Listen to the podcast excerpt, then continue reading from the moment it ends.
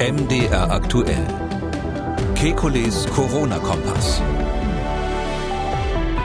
Donnerstag, 3. März 2022. Was bedeutet der Krieg in der Ukraine für die Pandemiesituation im Land? Außerdem 35 Prozent Impfquote und nicht in der EU zugelassene Impfstoffe. Wie sollten EU-Aufnahmeländer mit dem schlechten Impfstatus der ukrainischen Kriegsflüchtlinge umgehen? Außerdem, wie sind Berichte über die neue Omikron-Unterart BA2H78Y einzuordnen? Dann US-Präsident Biden will das Corona-Medikament Paxlovid kostenlos in der Apotheke anbieten. Warum das keine gute Idee ist. Und am Ende die Frage, kann man sich mit dem Impfstoff von Novavax boostern lassen? Wir wollen Orientierung geben. Mein Name ist Camillo Schumann. Ich bin Redakteur, Moderator bei MDR aktuell das Nachrichtenradio. Jeden Dienstag, Donnerstag und Samstag haben wir einen Blick auf die aktuellen Entwicklungen rund ums Coronavirus und wir beantworten Ihre Fragen. Das tun wir mit dem Virologen und Epidemiologen Professor Alexander Kikuli. Ich grüße Herr Kikuli. Guten Tag, Herr Schumann. Ja, der Krieg in der Ukraine und die äh, Corona-Pandemie. Auf den ersten Blick sind das zwei Themen, die nicht so richtig zusammenpassen. Auf den zweiten Blick dann doch. Klar, die Menschen in der Ukraine haben im Moment andere Probleme als eine Corona-Infektion. Es geht ums nackte Überleben. Aber nichtsdestotrotz, bei einer zusammenbrechenden medizinischen Versorgung spielt die Pandemie dann doch eine Rolle. Herr Kikuli, wenn Sie die Bilder der Menschen aus der Ukraine sehen, zum Beispiel zusammengepfercht in U-Bahn-Schächten, was geht Ihnen in Bezug auf die Corona-Situation durch den Kopf? Naja, es gibt da äh, viele Dinge, die bedenklich sind. Das eine ist natürlich ganz offensichtlich, wenn man sieht, dass ähm, es ist klar, dass die Menschen sich dort nicht mehr um Corona scheren. Das muss man ganz klar sagen. Wenn es um Leben und Tod geht, darum sozusagen das Vaterland zu verteidigen, dann ist dieses Corona plötzlich nicht mehr so wichtig. Das ist ja so ein Phänomen, das hat man oft im, im Leben, dass wenn jetzt was noch Schlimmeres kommt, dann war das, was einen gerade noch bedrückt hat, ist dann plötzlich nicht mehr so wichtig. Aber es hat natürlich zur Folge, ähm, dass die Menschen, ja, sie übernachten in U-Bahn-Schächten zusammengepfercht, sie äh, haben äh, improvisierte Zelte, um dann dort auch ähm, zu schlafen, ähm, äh, wenn die, wenn die Angriffe sind. Ähm, da sind sie dann auch wieder zusammen. Man sieht das auch in den Warteräumen, wenn die zum Beispiel ähm, dann ausreisen Richtung Polen. Ähm, das ist, da hat also niemand eine Maske im Gesicht. Übrigens einschließlich der Fernsehreporter vom CNN, die von dort äh, regelmäßig berichten. Mm, das heißt also, da ist Corona einfach kein Thema mehr und die Infektionsgefahr natürlich dadurch extrem hoch. Genau, ähm, Corona ist dort kein Thema aus menschlich absolut nachvollziehbaren Gründen, aber nichtsdestotrotz besteht darin auch eine Gefahr. Naja, man muss das eben vor dem Hintergrund der ukrainischen Bevölkerung sehen, ähm, die auch nicht so viel jünger ist als unsere. Ähm, vor allem ist es so, dass die, gerade die älteren Menschen dort in einem gesundheitlich wesentlich schlechteren Zustand sind als bei uns. Also äh, meine Frau, das ist ja bekannt, kommt von dort, äh, ist dort als kleines Kind aufgewachsen und ähm, als die in Europa war, hat die am Anfang immer gesagt, Mensch, Wahnsinn, eure alten Leute, die sind alle so fit. Ja, also als die das erste Mal irgendwie äh, einen 80-Jährigen auf dem Fahrrad gesehen hat, traute sie ihren Augen nicht, weil das einfach in diesen Ländern, wo man eine schlechtere gesundheitliche Versorgung hat, nicht so üblich ist. Da sind die alten Menschen schon mit 60 eher gebrechlich und ähm, dadurch kann man sich vorstellen, wenn die dann Covid bekommen, ist es natürlich noch mal gefährlicher, als wenn bei uns ältere Menschen Covid bekommen.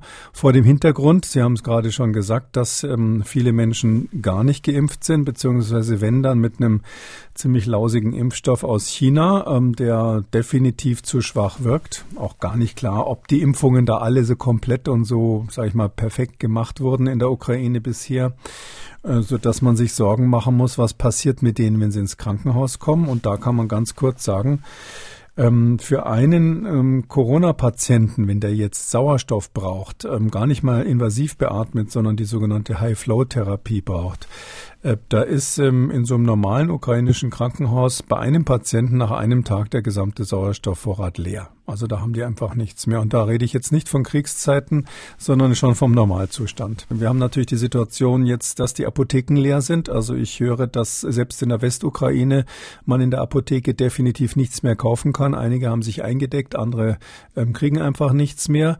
Es ist so, dass ähm, auch bei normalen Infektionen, ich denke jetzt zum Beispiel an Verletzungen, die ja durch durchaus vorkommen können, auch schon ganz ohne, dass jetzt, äh, ähm, dass jetzt direkt kriegerische Auseinandersetzung sein kann. Ähm, da sind ja viele Menschen jetzt dabei, was weiß ich, äh, die sonst äh, im Büro saßen, die machen jetzt plötzlich Verteidigungswelle auf der, Sta auf der Straße oder mischen irgendwelche Molotow-Cocktails zusammen. Ähm, da verletzt sich schon mal jemand und wenn sie dann eine Wundinfektion haben, gibt's keine Antibiotika. Ja. Ähm, und daher ist insgesamt meines Erachtens da ähm, die Gefahr, ähm, dass, dass wir hier das sehen, was wir in Kriegsgebieten immer sehen, dass einfach die Gesundheitsversorgung auf der Strecke bleibt, bis hin zu Fragen wie Impfung, Impfung, wer ist da gegen Kinderlähmung geimpft und ähnliches. Ähm, das ist jetzt ein Thema, was uns die nächste Zeit massiv beschäftigen wird. Also steht der Ukraine eine medizinische Katastrophe zusätzlich noch ähm, ähm, vor der Tür? Also die kriegerischen Auseinandersetzungen, wir kennen das ja sonst aus Regionen, die weiter weg sind, ähm, aber von dort ist es relativ genau, sage ich mal, beschrieben, analysiert, ähm, was da was da passiert. Wir haben in der ersten Stufe äh, das Problem, dass wir Verletzte versorgen müssen, ganz primär. Äh, in der zweiten Stufe dann das Problem, dass meistens das Wasser nicht mehr funktioniert und der Strom nicht mehr funktioniert, sodass sie dann Kontaminationen vom Trinkwasser und ähnliches haben. Und manchmal gibt es sogar regelrechte Seuchenausbrüche. Also das war dann in der Vergangenheit immer die Situation, wo Leute wie ich dann in solche Länder geholt wurden. Ich muss sagen, dieses Thema Seuchenausbruch ähm, ist meistens, äh, zumindest in den Medien, so ein bisschen stark hochgehalten worden. Es gibt nicht immer sofort einen Cholera-Ausbruch, bloß weil irgendwo ein Krieg oder ein Erdbeben war. Aber es ist trotzdem so, dass insgesamt äh, die Sterblichkeit durch so eine kriegerische Auseinandersetzung, gerade in einem Land, was schon immer eine mäßige Gesundheitsversorgung Versorgung hatte, natürlich extrem steigt. Also sollte man auch ähm, sozusagen die Ärzte ohne Grenzen ähm, noch äh, sozusagen mit Spenden auch äh, bedenken, weil ja jetzt auch gerade eine enorme Spendenbereitschaft ähm, überall auf der Welt ähm, zu verzeichnen ist. Ärzte ohne Grenzen sind ja schon an der polnisch-ukrainischen Grenze. Also dass dort sozusagen zum einen Geld und zum anderen natürlich auch medizinisches Gerät vor Ort äh, dann gebraucht wird. Ja, das ist ein guter Hinweis. Ähm, also äh, ich wusste gar nicht, dass Ärzte ohne Grenzen schon dort sind. Ich habe die ja intensiv erlebt äh, im Zusammenhang mit Westafrika mit dem Ebola-Ausbruch äh, mit dem Headquarters da in Brüssel zusammengearbeitet. Äh, das ist wirklich absolut faszinierend, äh, wie furchtlos und selbstlos sich die da häufig junge Ärzte und Ärztinnen wirklich einsetzen, ähm, um in solchen Krisengebieten zu helfen. Also für jemand, für mich ist das, äh, klingt vielleicht auch irgendwie dramatisch, aber für mich ist das natürlich äh, etwas, wo ich keine Sorge habe, wenn ich in einem solchen Gebiet bin. Ja, also wie man sich vor Ebola schützen kann, das weiß man durchaus als Virologe und ähm, deshalb klingt es immer dramatisch, wenn solche Experten dann im solchen Gebiet sind, aber letztlich ist es für uns normales Handwerkszeug. Ähm, aber ähm, was diese Ärzte ohne Grenzen Leute machen, ja, das ist ja, das sind ja Menschen, die selbst äh, meistens Pazifisten sind und die sitzen dann mitten im Kriegsgebiet in irgendeinem Krankenhaus, wo jeden Moment die Granate einschlagen kann. Und wenn sie in die ähm, Hauptzentralen von Ärzte ohne Grenzen gehen, ich kenne eine in Italien und eine in Belgien eben, ähm, da, da haben die dann meistens im Eingangsbereich die Tafel der verstorbenen Mitarbeiter. Das sind also, da stehen sie lange, bis sie die gelesen haben. Das ist einfach so, die äh, lassen es wirklich drauf ankommen, dass sie selber möglicherweise dabei äh, sterben oder schwerstens verletzt werden, um den Menschen im Land zu helfen. Und wenn die äh, jetzt ähm, in der Ukraine im Einsatz sind, ähm, dann muss man die auf jeden Fall unterstützen. Okay, also nochmal zusammengefasst, also medizinisches ähm, Gerät, äh, Sauerstoffmasken, überhaupt grundsätzlich Sauerstoff und alles, was dazugehört, jetzt mit voller Wucht ähm, sozusagen in die Kriegsgebiete schicken. Ich glaube ja, das ist ähm, eine Funktion, die hatte ja früher immer das Rote Kreuz. Dafür ist es ja berühmt geworden und groß geworden. Ähm, ich meine aber, dass man hier ähm, schneller und effektiver ist, wenn man vielleicht zusammen mit den angeblichen Waffenlieferungen, die es ja geben soll, da bin ich noch mal gespannt, ob die überhaupt durchkommen und ob wir bei uns überhaupt die ganzen Unterschriften kriegen, die man unter dem Formular braucht, bis man das Ganze dann exportieren kann und so weiter. Also, äh, dass man parallel auf jeden Fall auch die humanitäre Hilfe jetzt schon schon anwirft. Ich kann mir auch vorstellen, dass das schon passiert ist. Ich habe da keinen Überblick, aber ich meine, ich kann nur einfach nur sagen, aus erster Hand sind die Berichte wirklich so, dass inzwischen selbst in der Westukraine vieles knapp ist, was dringend gebraucht wird. Und wie es in so ähm, Städten wie Mariupol geht, äh, da möchte man gar nicht drüber nachdenken. Mehr als eine Million Menschen sind ja bereits aus der Ukraine ähm, geflohen. Die allermeisten Menschen wurden vom Nachbarland Polen aufgenommen. Das muss man an dieser Stelle auch mal sagen. 5000 Menschen aus der Ukraine sind bereits in Deutschland angekommen. Das Flüchtlingshilfswerk UNHCR rechnet aber mit bis zu vier Millionen Menschen, die das Land verlassen werden. Nicht alle wollen dann in den Nachbarländern auch bleiben. Auch in Deutschland werden noch tausende Kriegsflüchtlinge erwartet. Wir wissen, Herr Kekulé, und Sie haben es ja auch schon gesagt, dass die Impfquote in der Ukraine extrem niedrig ist, so 30 bis 35 Prozent etwa. Dazu kommt eben, dass die allermeisten Menschen in der Ukraine mit Impfstoffen geimpft worden, die in der EU gar nicht zugelassen sind.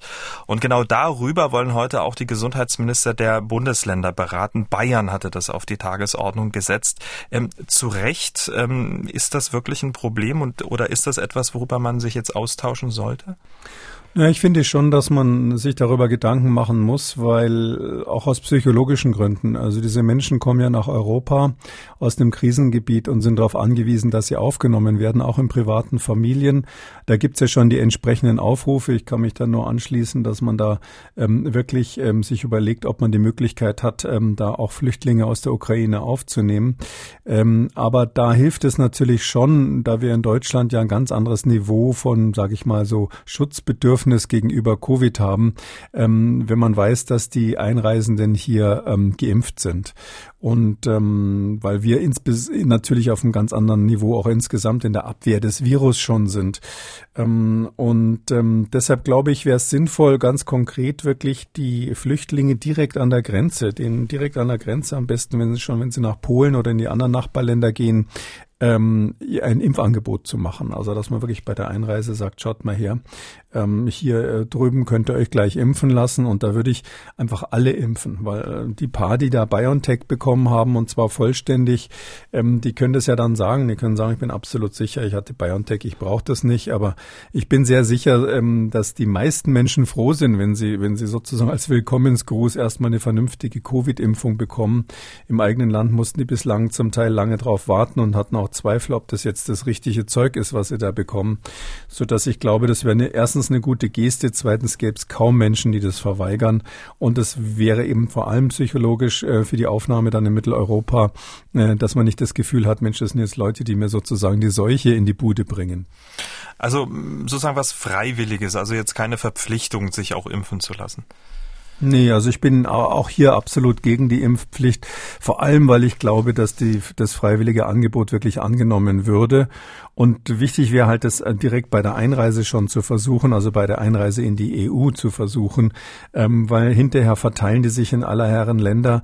Ähm, es ist so, dass viele Ukrainer natürlich Freunde und Bekannte in Europa haben, in Polen und anderswo. Und ob die dann irgendwann zum Impfen gehen dort vor Ort, mhm.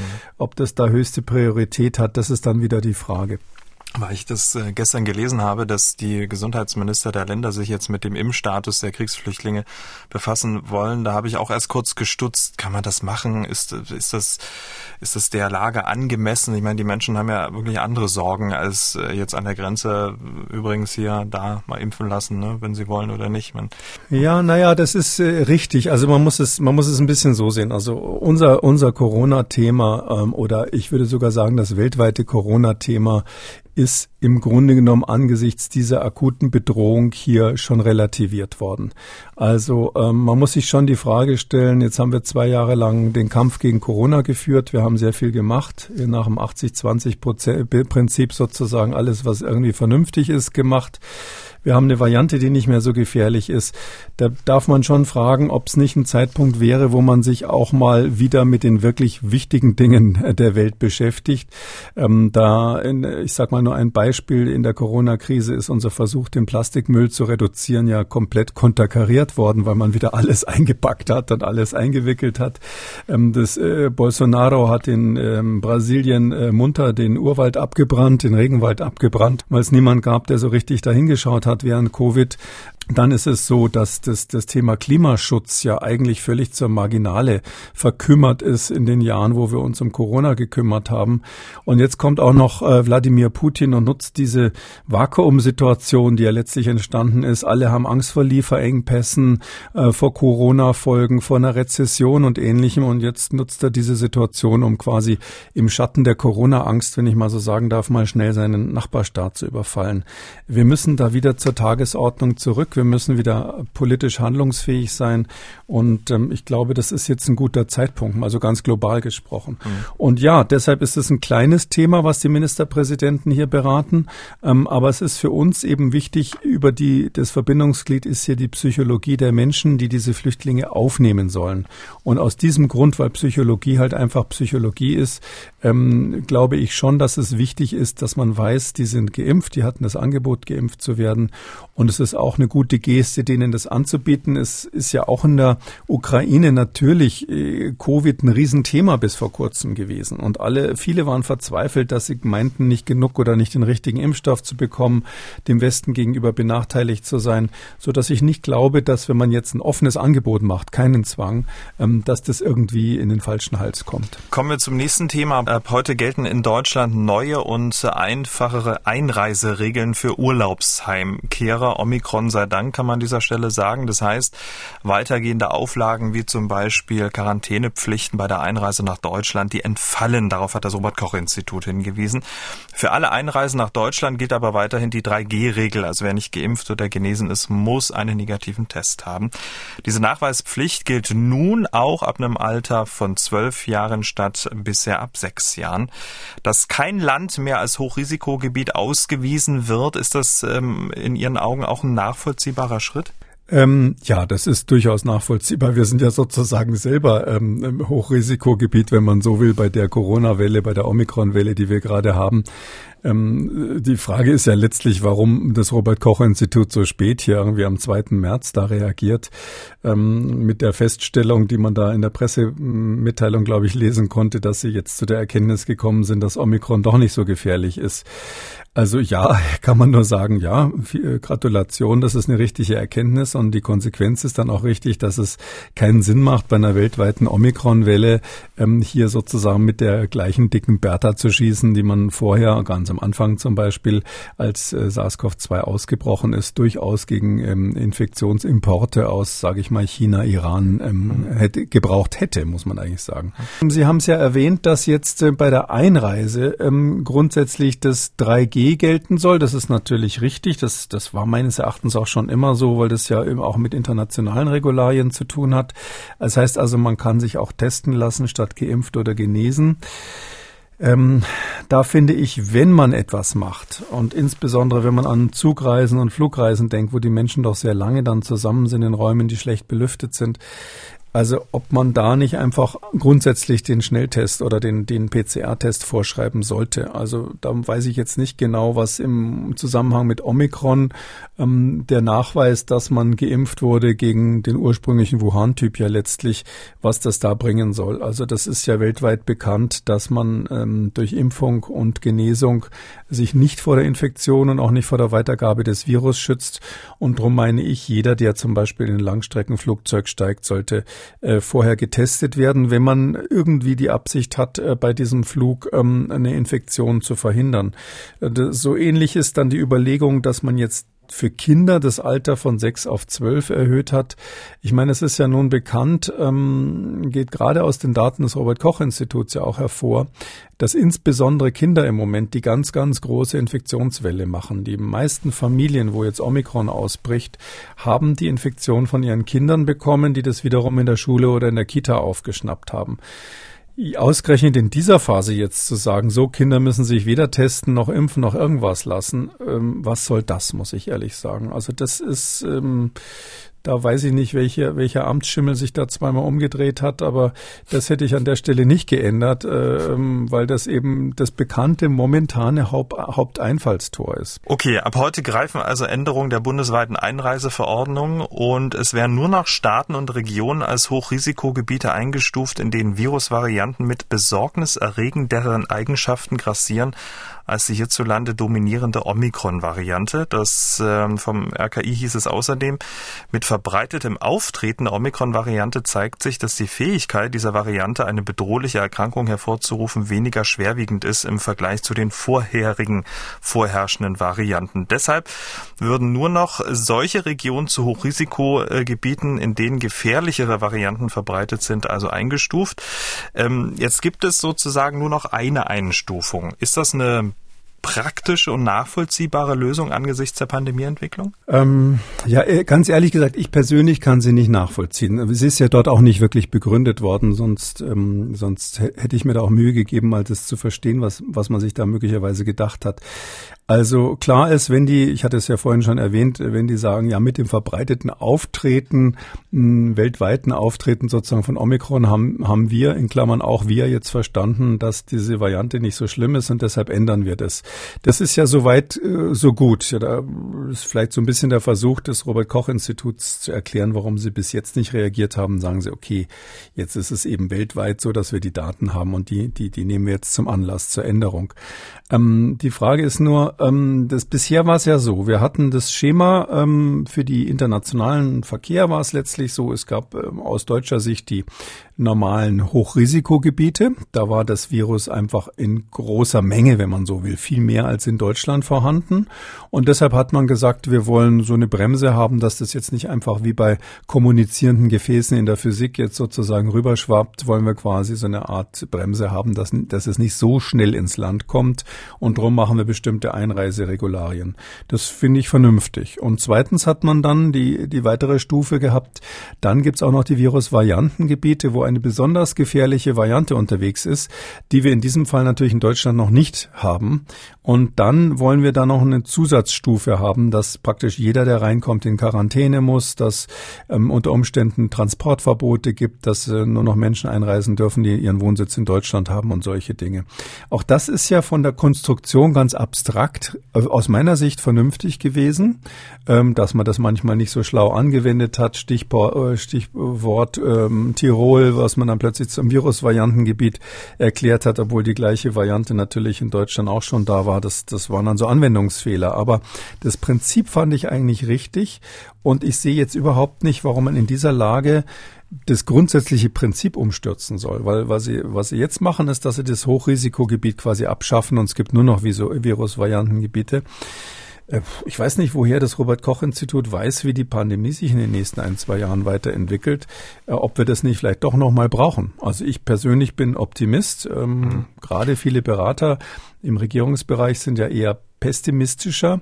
Und ähm, grundsätzlich bin ich immer der Meinung, wenn ein Instrument funktioniert hat und im, im Grunde genommen richtig war, äh, hätte man auch einfach sagen können, es gibt im Moment keine ähm, Variantengebiete und keine Hochrisikogebiete, aber die Regel, ja, sie würden ja auch nicht quasi die Straßenverkehrsordnung abschaffen, weil sie an einer Stelle kein Haltverbot mehr aufstellen wollen, halt, äh, sondern sie würden sagen, okay, nehmen das Schild weg, aber das grundsätzliche Prinzip bleibt. Darum habe ich es jetzt hier nicht verstanden, warum man an dieser Stelle jetzt die Regel ändern muss, aber vielleicht gibt es eine Erklärung dafür. Gibt es denn aktuell sich anbahnende, gefährlichere Varianten als äh, Omikron? Nein, da ist nichts am Horizont. Der Siegeszug äh, von Omikron ist weltweit, also Omikron BA1 muss man dann in Europa mhm. genauer sagen, weil wir ja auch auf BA2 schauen. Es ist weltweit so, dass ähm, da gibt's ja diese, diese schon oft zitierte Datenbasis, die eigentlich für Influenza mal vor langer Zeit mal gemacht wurde. Und äh, bei dieser Datenbasis, äh, Datenbank, äh, da werden alle ähm, sequenzierten Virusvarianten, wenn man so will, hochgeladen, zumindest wenn die Leute die Zeit haben, das mal hochzuladen. Und da ist es so, dass man sieht, dass ich glaube 98 Prozent oder sowas, die jetzt weltweit hochgeladen werden, sind im Moment BA1 Omikron. Mhm. Ähm, und das ist ähm, ganz klar, dass dieses Omikron weltweit alle anderen Varianten verdrängt. Die anderen gibt es natürlich immer noch, muss man vielleicht in Deutschland nochmal explizit warnen. Es gibt auch noch Delta, man kann sich auch noch die schlimmere Variante holen. Aber ähm, es ist nichts Neues am Horizont, was jetzt sozusagen hier den Platzhirsch irgendwie, seine Dominanz irgendwie streitig machen würde. Omikron hat sich ja aufgeteilt in BA1 und BA2, die Unterarten. Es gibt nun Berichte aus Dänemark, wonach die Omikron-Untervariante BA2 nochmal eine Unterart gebildet hat. BA2H78Y. Toller Name. Und äh, dieser Untertyp macht dort mittlerweile fast 30 Prozent aller Infektionen aus. Und auch dieser Untertyp soll Veränderungen in seinem Erbgut haben, das dazu führt, dass die angeborene Immunabwehr unterdrückt werden könnte. Also ähm, entsteht da was Gefährlicheres? Ähm, sehe ich jetzt nicht. Also ich sehe auch das nicht mit der Immunantwort. Ich habe das auch gelesen, dass das hier und da mal steht. Also ähm, nur nochmal, dieses BA2 ist ja äh, ist weltweit kein großes Thema. Also weltweit ist über über 90, weit über 90, 95, 98 Prozent ist BA1. Aber in der Tat, wir haben so ein paar Länder, wo eben diese BA2-Varianten sozusagen aufgetreten sind. In Deutschland steigt es ja gerade ein bisschen an. Das BA2 geht so Richtung 25 25 Prozent bei uns hoch. Das ist schon relativ viel. Ähm, dann sind so um die, schätze ich mal, 75 Prozent noch ähm, BA1 und ein bisschen Delta geistert bei uns auch noch rum. Aber ähm, in, in weltweit gesehen ist es so, dass es ähm, fünf verschiedene Gruppen letztlich vom BA2 gibt. Das eine ist die bei uns viel diskutierte dänische Gruppe, die in Dänemark hauptsächlich und auch in Schweden aufgetreten ist. Dann gibt es eine ganz andere Gruppe von BA2, die auf den Philippinen entdeckt wurde. Dann gibt es eine aus Hongkong, eine aus Indien und eine aus China. Macht zusammen dann fünf äh, verschiedene Gruppen. Und jede von denen, muss man zur Relativierung sagen, hat so ein paar Spezialitäten. Sonst würde sie sich ja nicht lokal durchsetzen oder, oder zunehmen zumindest. Und ähm, die Spezialität von der dänischen ist eben diese eine Mutante, die Sie erwähnt haben, dieses H78Y. Man würde da als ähm, Biochemiker eher statt 7,8 würde man 78 sagen. Und zwar bedeutet das, dass die, dass die, ähm, die äh, Protein, die Aminosäure Nummer 78, also von 1 angefangen zu zählt bis 78, die Nummer 78 ist hier ausgetauscht worden. Und zwar ist ausgetauscht worden ein H gegen ein Y. Also H steht für Histidin und Y für Tyrosin, für die, die das noch aus dem Biokurs kennen. Also das sind zwei Aminosäuren gegeneinander ausgetauscht worden an der Position 78.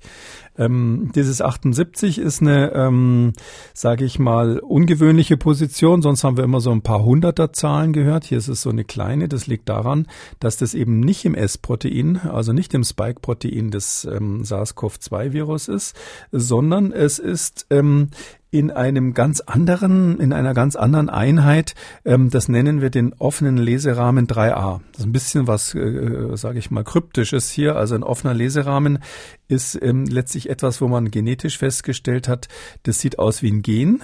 Also das sieht aus wie etwas, was ein Protein herstellen könnte, aber wir können es noch nicht so genau zu, äh, zuordnen und darum sagt man da Leserahmen dazu. Das heißt also etwas, wo man anhand der genetischen Information zuerst mal festgestellt hat, da ist, gibt es wahrscheinlich ein Protein dazu. Und dieses Protein hat man dann später festgestellt und das ist eine super spannende, ähm, hat super spannende Eigenschaften und zwar ist das ein sogenanntes Viroporin. Klingt irgendwie äh, speziell ein Porin. Das heißt, es macht Poren in Membranen. Das ist also ein, ein Protein, ein Eiweißmolekül, was vom Virus hergestellt wird. Darum heißt es Viroporin.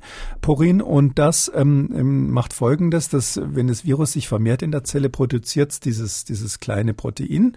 Das wandert in die Zellmembran außen und dort schließen sich dann ganz viele von diesen Molekülen zusammen. Es gibt so eine Art Polymer und da machen die dann ein Loch in die Membran rein, also eine Pore, darum heißt es so. Und dieses Loch, äh, das quasi die Wirtszelle gelöchert wird, als würde man da mit Maschinengewehr lauter kleine Löcher reinstanzen, das hat ganz viele äh, Konsequenzen, die für das Virus von Vorteil sind. Ähm, ähm, es ist wichtig vor allem dafür, dass das Virus, wenn es dann zusammengebaut ist, in der Zelle wieder ausgeschieden werden kann. Also dass es schnell wieder raus aus der Zelle kommt und äh, andere Zellen befallen kann. Noch viele wie andere Funktionen Informationen, die interessant sind, aber hier vielleicht zu weit führen würden. Und ähm, deshalb ist es so, dass diese Viroporine, die kennt man auch von anderen Viren, ähm, eine Rolle spielen bei der Virusvermehrung. Und diese Mutation könnte darauf hindeuten, ähm, dass tatsächlich ähm, das Virus dann einfach in der Zelle selber schneller ausgeschieden wird, wenn es fertig ist, also einen Vorteil bei der Vermehrung hat, einen Replikationsvorteil sozusagen äh, evolutionär fitter ist als mhm. die anderen. Und das würde erklären, warum dieses H78Y in Dänemark viel beobachtet wird. Aber wie gesagt, bisher wirklich nur in Dänemark und Schweden und äh, die anderen Regionen der Erde haben andere Spezialitäten beim BA2. Die Frage ist ja, ob genau das, was Sie gerade geschildert haben, das Potenzial hätte, ähm, ähm, zu schweren Verläufen zu führen, weil das ist ja der Gradmesser für jede neue Variante, die entsteht. Ja, wissen Sie, das ist ja ein Virus. Das Wichtigste dabei ist ja, das ist ein Virus, das befällt jetzt primär mal die oberen Atemwege. Und es kann schon sein, dass wenn man das jetzt ganz genau auf die Goldwaage legen würde, dass man vielleicht feststellen würde, dass der Schnupfen dann schlimmer wird mit dieser, mit dieser Variante. Dass also es noch, noch, dass der durchschnittliche tägliche Taschentuchverbrauch Verbrauch steigt. Aber auf diesem Niveau bewegen wir uns hier. Okay. Also es ist ähm, ungefähr so, ähm, wenn Sie die anderen ähm, äh, Varianten quasi mit ähm, irgendwelchen irgendwelchen Tigern vergleichen, dann haben wir hier halt eher so eine Art Katze oder einen Luchs, irgendwas, was nicht so gefährlich ist. Und jetzt diskutieren wir, ob jetzt vielleicht der Eckzahn dieses Luchses, dieser eine Variante etwas größer ist als bei anderen. Und wenn der beißt, ob das dann vielleicht ein bisschen mehr wehtun könnte. Also wir sind wirklich auf einem Niveau, ja, für das Virus ist das von Vorteil. Es setzt sich auch deshalb durch. Aber man kann daraus überhaupt nicht schließen, dass es sozusagen irgendwie auch nur ansatzweise wieder die Gefährlichkeit einer Delta- oder Alpha-Variante bekommen könnte. Das beruhigt. Ähm, sollte es Informationen dazu geben, wie sich das Ganze entwickelt und welche Varianten da noch so ins Haus stehen, besprechen wir es hier im Podcast. Ähm, nach dem Aufkommen dieser Omikron-Variante, auch mit der Unterart BA2 bei uns in Deutschland, haben Sie ja auch vermutet, dass der Rückgang der Fallzahlen jetzt nicht ganz so stark ausfallen wird wie gedacht. Und offenbar scheint es auch der Fall zu sein. Die Inzidenzen ähm, gehen zwar zurück, nehmen aber nicht so stark ab, wie sie zugenommen haben.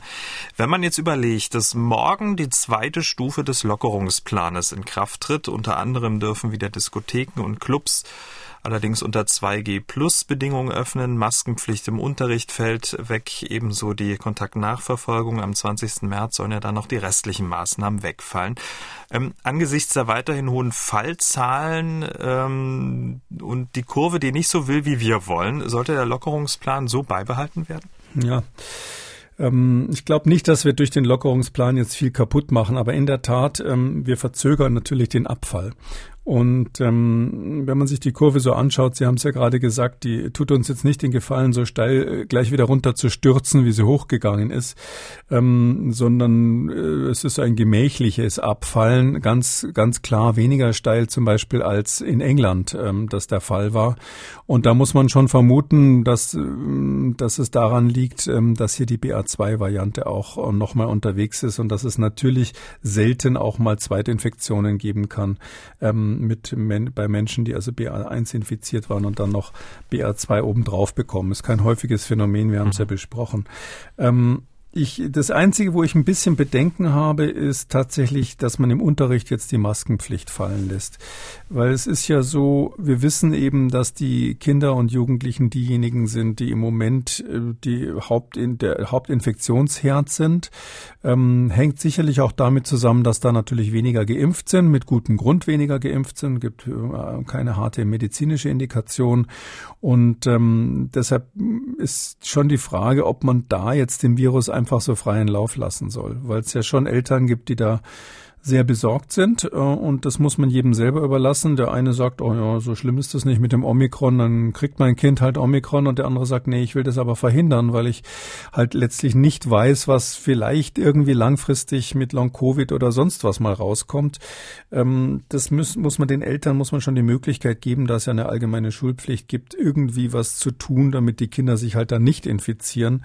Und das heißt für mich ganz klar, dass man in der Schule nach wie vor Ausbrüche wirklich eindämmen muss, nicht einfach sagen, jeder, der hier Schnupfen und Husten hat und möglicherweise positiv ist, kommt einfach mal. Also die Tests, äh, die Tests muss man dringend weitermachen ähm, und eben auch die Maskenpflicht, da wo sie bisher bestanden hat, hätte ich jetzt nicht aufgehoben an der Stelle. Ich finde, ähm, das habe ich glaube ich schon mal gesagt, dass die Maskenpflicht generell das Letzte ist, was fallen sollte in den mhm. Gegenmaßnahmen. Die Omikron-Welle rauscht durch Deutschland und vor allem auch die unentdeckten Ansteckungen sind vermutlich auch auch so hoch wie noch nie. Aus den letzten Sommern wissen wir ja, alles kein Problem. Die Kurve flacht extrem ab. Es gab ja in den letzten Sommern fast keine Ansteckung mehr. Äh, Inzidenz von null, keine Seltenheit.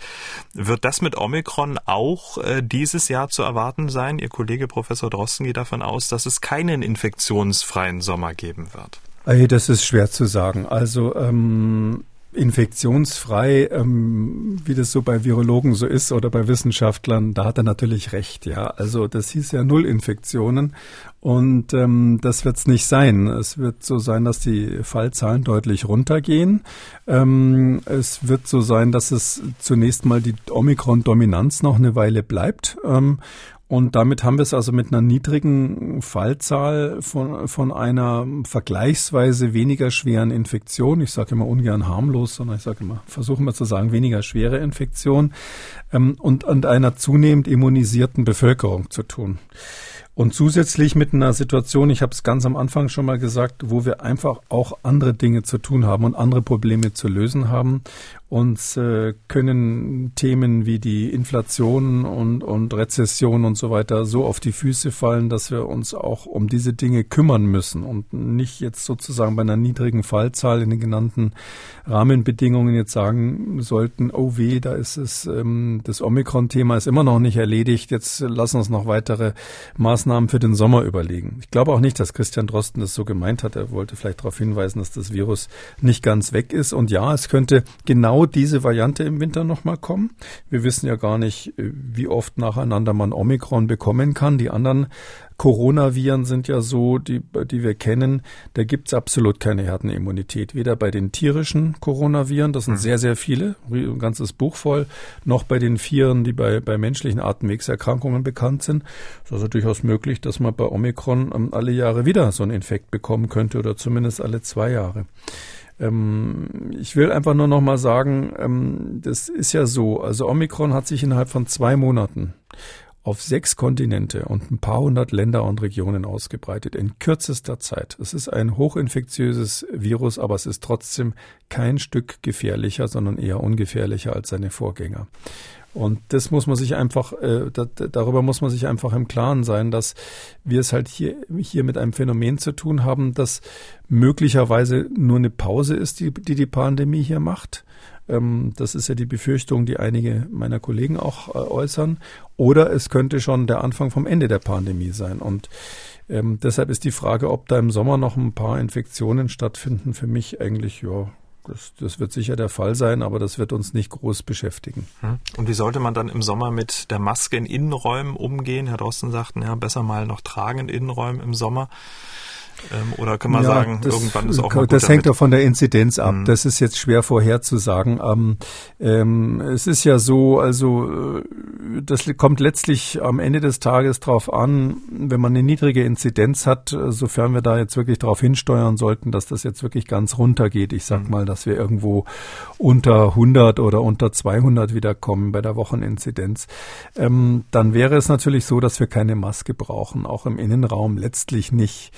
Ähm, die Frage ist nur, wenn es dann plötzlich wieder hochgeht oder wenn es regional äh, Ausbrüche gibt oder äh, jetzt mal ganz konkret, vielleicht auch durch die Millionen von Flüchtlingen aus, aus der Ukraine dann dazu kommt, das muss ja gar nicht in Deutschland sein, irgendwo es eben ähm, zu einem Anstieg der Inzidenz kommt. In Polen zum Beispiel sind die Zahlen sowieso schon jetzt, jetzt schon sehr schlecht bei, bei Covid dann ähm, müsste man dann sagen, ja, jetzt machen wir es dann doch wieder äh, irgendwo oder zumindest nur in Berlin oder ähnliches.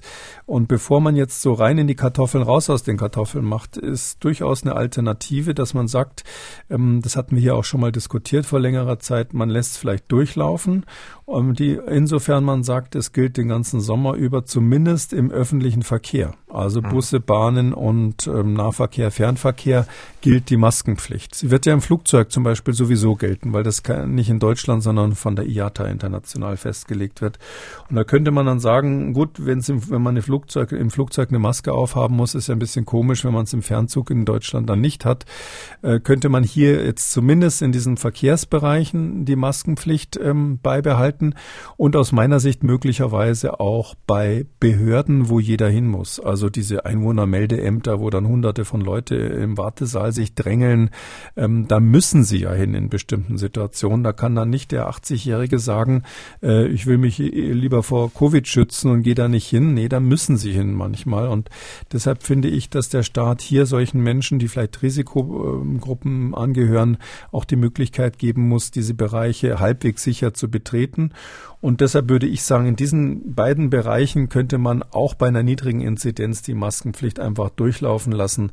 Letztlich, weil es auch leichter zu erklären ist. Und im, im Herbst brauchen wir sie mhm. wahrscheinlich sowieso wieder. Nächstes Thema. In Deutschland können Apotheken das Medikament Paxlovid seit gut einer Woche bestellen. Das Medikament senkt ja deutlich das Risiko eines schweren Verlaufs, besonders bei Risikogruppen.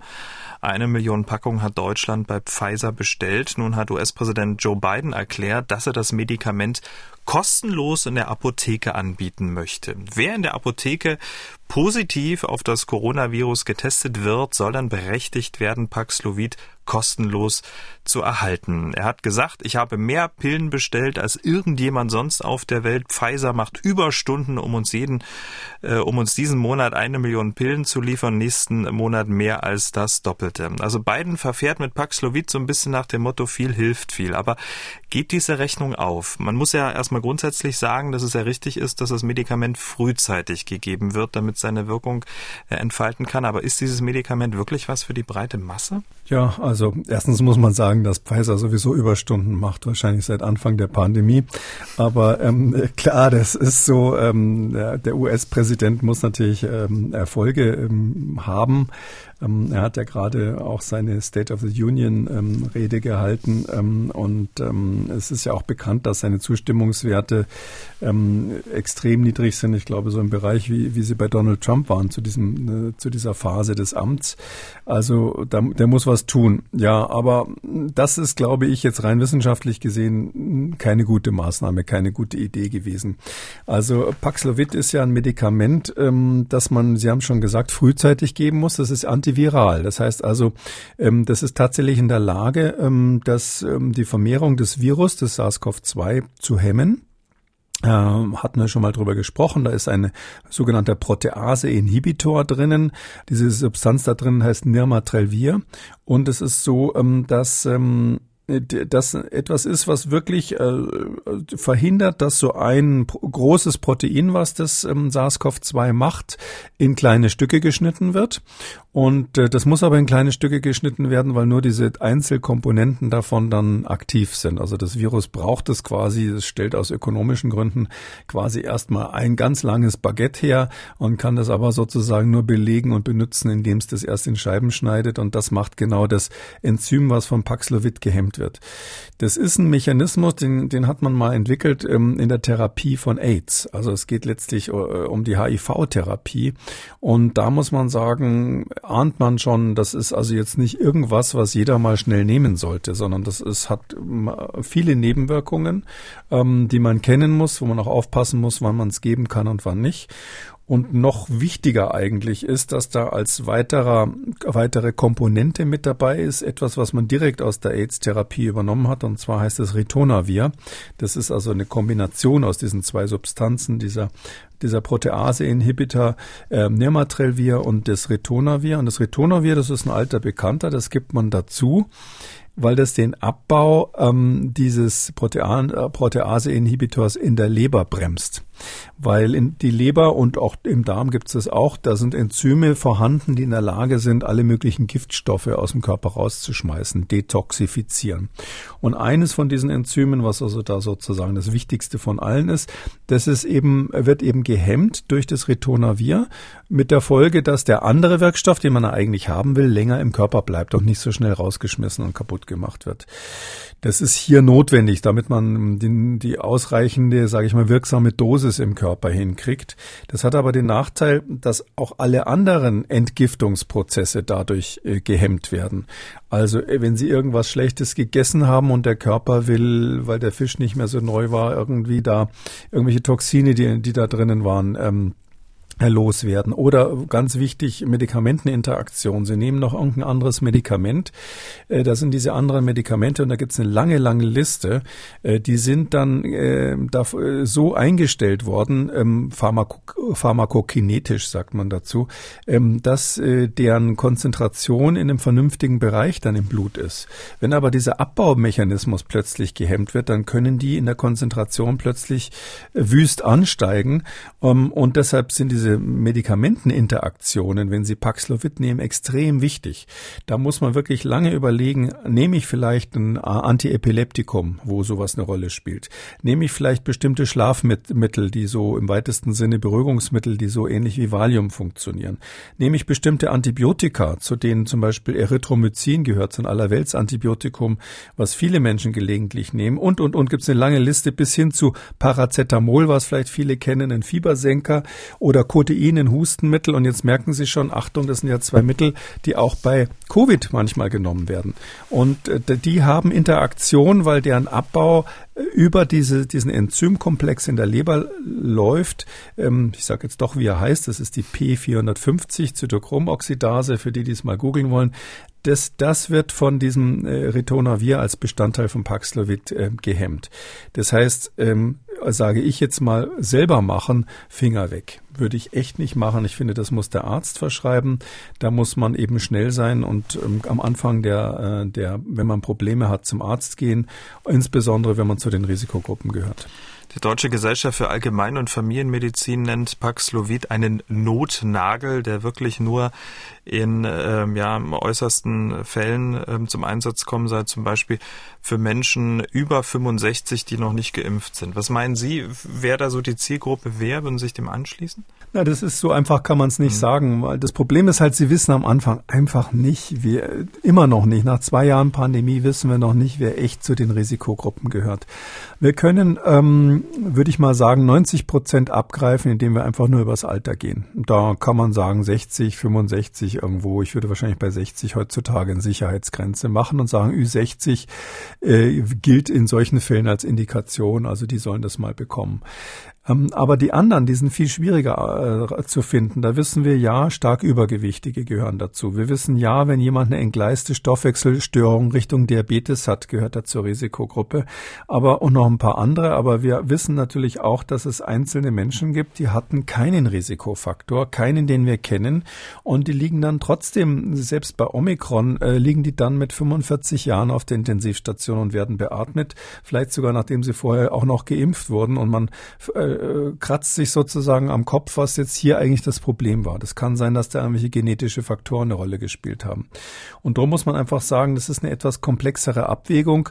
Ähm, die medizinische äh, sage ich mal, Anamnese, wie wir sagen, also die Vorgeschichte, die medizinische spielt eine Rolle.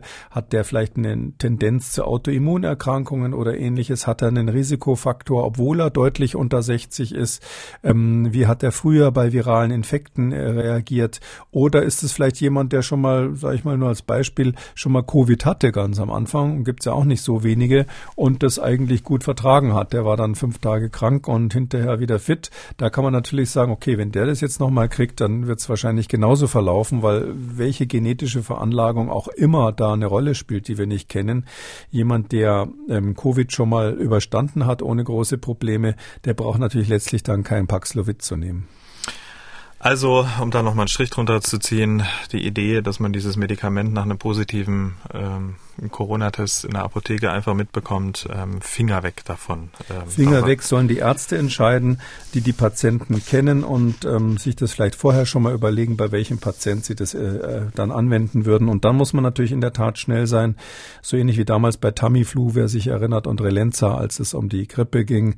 Das sind halt Medikamente, die müssen sehr frühzeitig wirken, weil sobald das Virus im größeren Stil sich vermehrt in den Zellen, äh, dann kommen sie mit diesem Protease-Inhibitor nicht mehr nach das, das imponiert dem dann aus verschiedenen Gründen nicht mehr.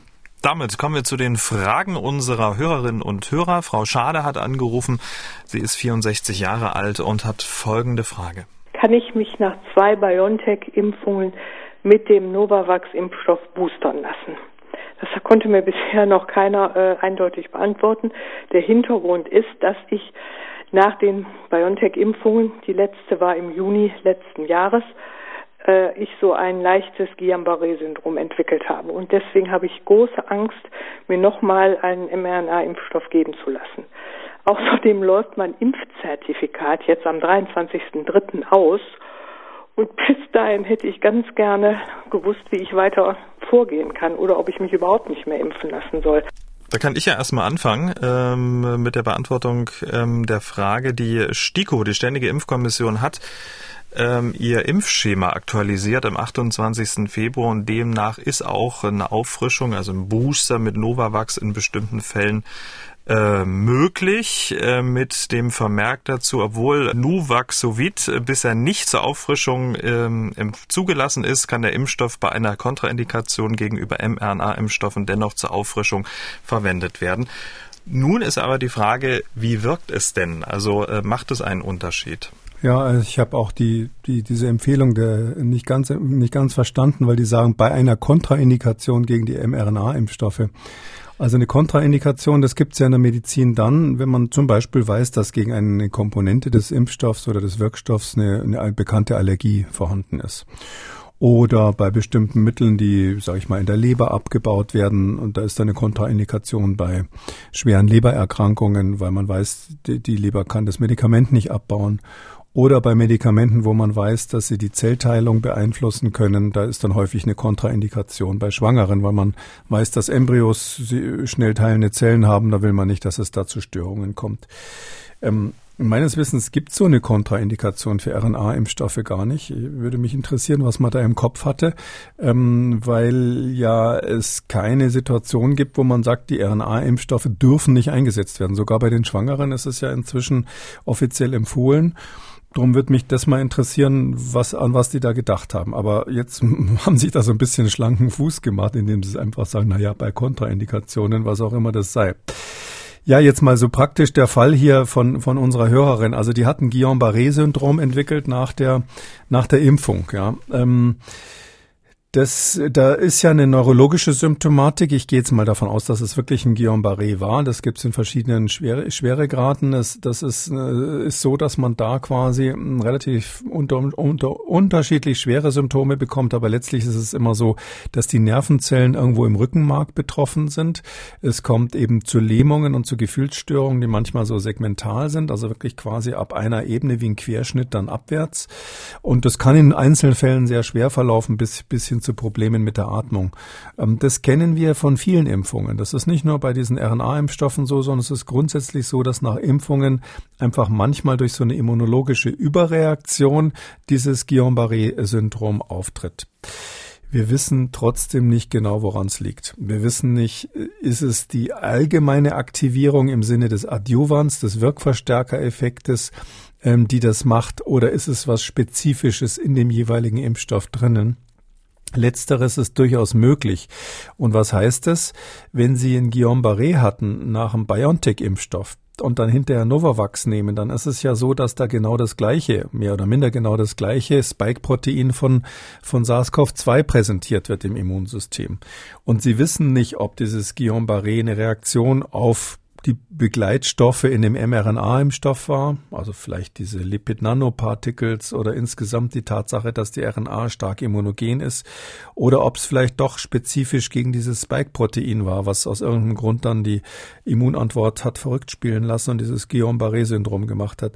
Deshalb wäre ich grundsätzlich, wenn ich sowas wirklich entwickelt habe und wenn die Diagnose eindeutig ist, würde ich wirklich nochmal den Neurologen fragen, der das äh, festgestellt hat, und würde dann eher in diesem Fall sagen, ähm, pfeif auf das Impfzertifikat. Also da würde ich mich jetzt nicht nochmal mit so einem Impfstoff impfen lassen, ganz ehrlich gesagt. Aufgrund dieser besonderen Situation. Das war die Antwort auf die sehr spezielle Frage von Frau Schade, aber so grundsätzlich ähm, Novavax als Booster einzusetzen? Ja, also das kann man grundsätzlich schon empfehlen. Für diejenigen, die aus welchen Gründen auch immer sich noch mal, nicht nochmal mit BioNTech oder Moderna boostern lassen wollen. Da gibt's ja ähm, inzwischen mehrere Studien, ganz bekannt ist eine, die wir auch schon mal mal besprochen haben. Das war diese COV-Boost-Studie, die haben wir besprochen, als sie noch, noch in der Mache war. Inzwischen ist die publiziert. Im Dezember ist die in Lancet in einem sehr renommierten Journal rausgekommen. Und da hat man ähm, so eine ganze Handvoll, ich glaube sieben verschiedene Booster einfach mal ausprobiert, kreuz und quer und hat also welche, die AstraZeneca ursprünglich hatten, ursprünglich BioNTech hatten, alles durcheinander. Ich glaube, Moderna ist äh, nur am Rande getestet worden. Die hat man ausprobiert. Wie sieht's denn jetzt aus, wenn ich über Kreuz boostere, also heterolog boostere? Kurz gesagt ist dabei rausgekommen, dass die meisten Heterologen Boostschemata ähm, dazu geführt haben, dass es einen ausreichenden Immunschutz gab.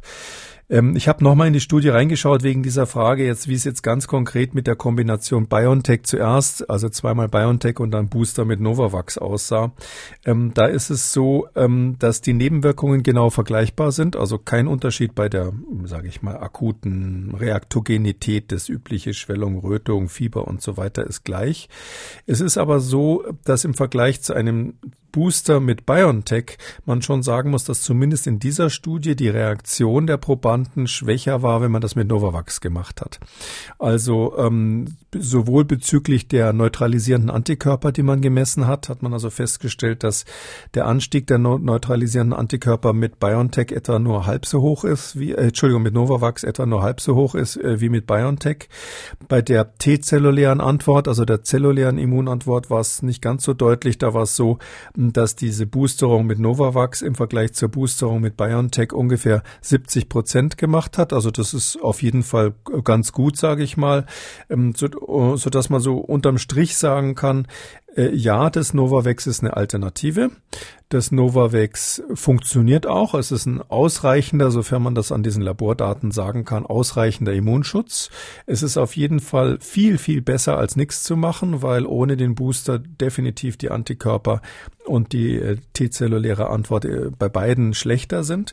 Aber es ist so, dass äh, man einen besseren Effekt hat, wenn man zweimal mit BioNTech geimpft wurde, wenn man die dritte dann auch nochmal mit BioNTech macht. Beziehungsweise, das ist jetzt nicht genau untersucht worden, aber in Analogie gilt es natürlich natürlich auch für Moderna. Jemand, äh, der zweimal Moderna bekommen hat, der sollte die dritte entweder mit Moderna oder mit BioNTech machen, weil einfach unterm Strich man sich das so vorstellen kann, diese Messenger-RNA, diese mRNA in diesen modernen Impfstoffen, die ist einfach stärker immunogen ähm, selbst als das Novavax, was ja dafür nochmal ein extra Wirkverstärker, ein Adjuvanz mit drinnen hat. Das Adjuvanz in Novavax ist letztlich schwächer als die natürliche Stimulation durch die RNA. So, da haben wir auch noch über das Boostern mit Novavax gesprochen.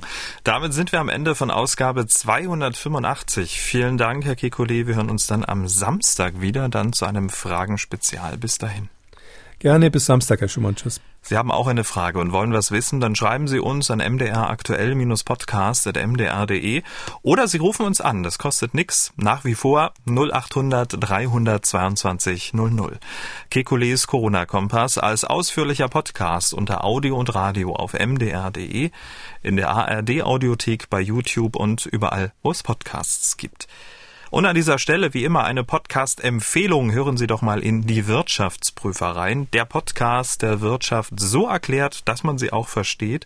In der aktuellen Ausgabe geht es um die Frage, wie stark treibt Putin mit seinem Krieg in der Ukraine die Preise in die Höhe?